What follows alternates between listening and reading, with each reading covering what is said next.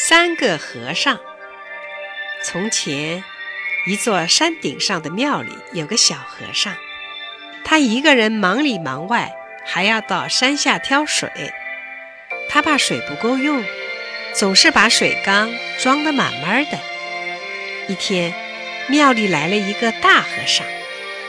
小和尚对新来的大和尚说：“到山下去担水去。”大和尚觉得自己比小和尚还大一点，受他指使，心里不服气，就不高兴地说：“两个人一起抬吧。”于是两个和尚抬水吃。过了些时候，又来了个老和尚。这一下，庙里的事谁也不肯做了。下山打水，三个和尚你推我，我推你，最后大家都不去。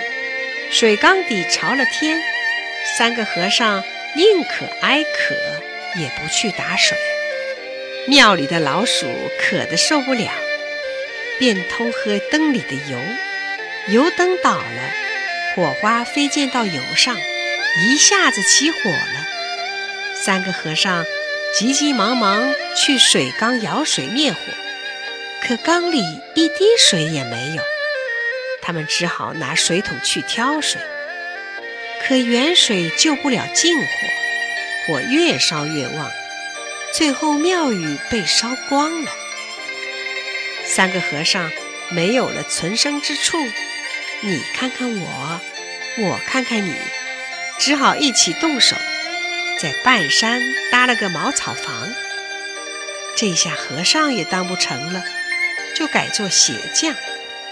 可山下的老百姓都瞧不起他们，说三个懒和尚一定是臭鞋匠。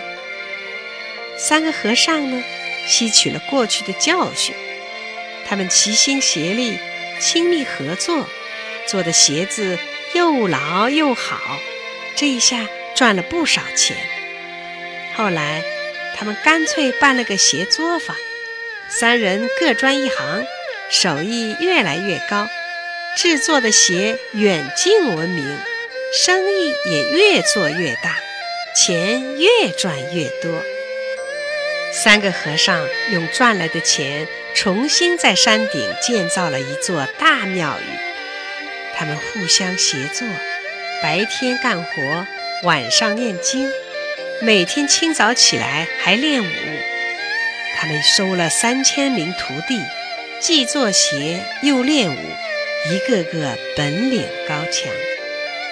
有一年，有股外国海盗入侵，官兵被海盗打得纷纷败退了。海盗们冲进庙来，三个和尚连忙笑脸相迎。他们先请海盗。大小头目坐下来，敬过香茶，再上酒菜。海盗头领们吃呀喝呀，不一会儿，一个个喊爹喊妈倒了下去。原来他们在酒里下了毒药。和尚们一见海盗头目死了，便一起拿起刀枪去杀海盗。海盗们纷纷往山下逃。三个和尚带领三千徒弟追杀下山，把海盗赶回了大海。从此，三个和尚的山顶大庙更有名气了。